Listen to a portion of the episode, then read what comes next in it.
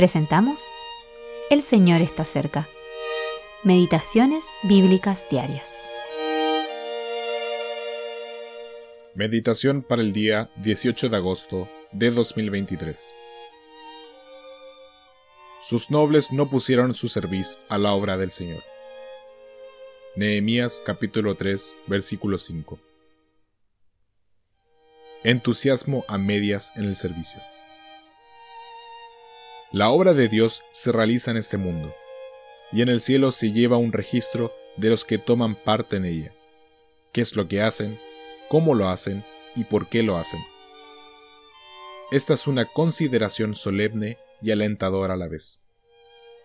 En la antigüedad, los ojos de Dios miraban a sus siervos y observaban cómo contribuían a su obra, y nos ha dado todos los detalles de ella. Los tecoitas reparaban la muralla, pero lo hicieron con el corazón dividido. Sus nobles no pusieron su cerviz a la obra del Señor. Estos hombres eran los líderes del pueblo, y si los líderes eran tibios, el pueblo también lo sería. Y la vergüenza que se extrae de su actitud ha quedado registrada en la palabra de Dios hasta nuestros días. Salum hijo de Aloes, era diferente. Versículo 12.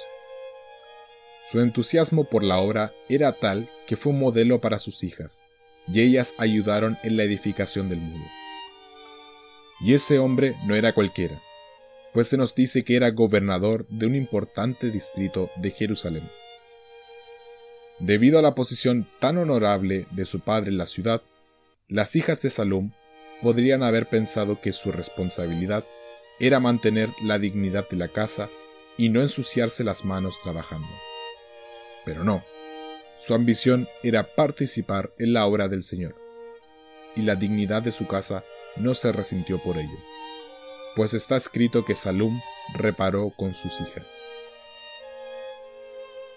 Eventualmente, el pueblo terminó la obra, pero no con sus propias fuerzas, sino que el Dios del cielo los hizo prosperar. Nehemías capítulo 2, versículo 20. Confiaron en Él y no los defraudó.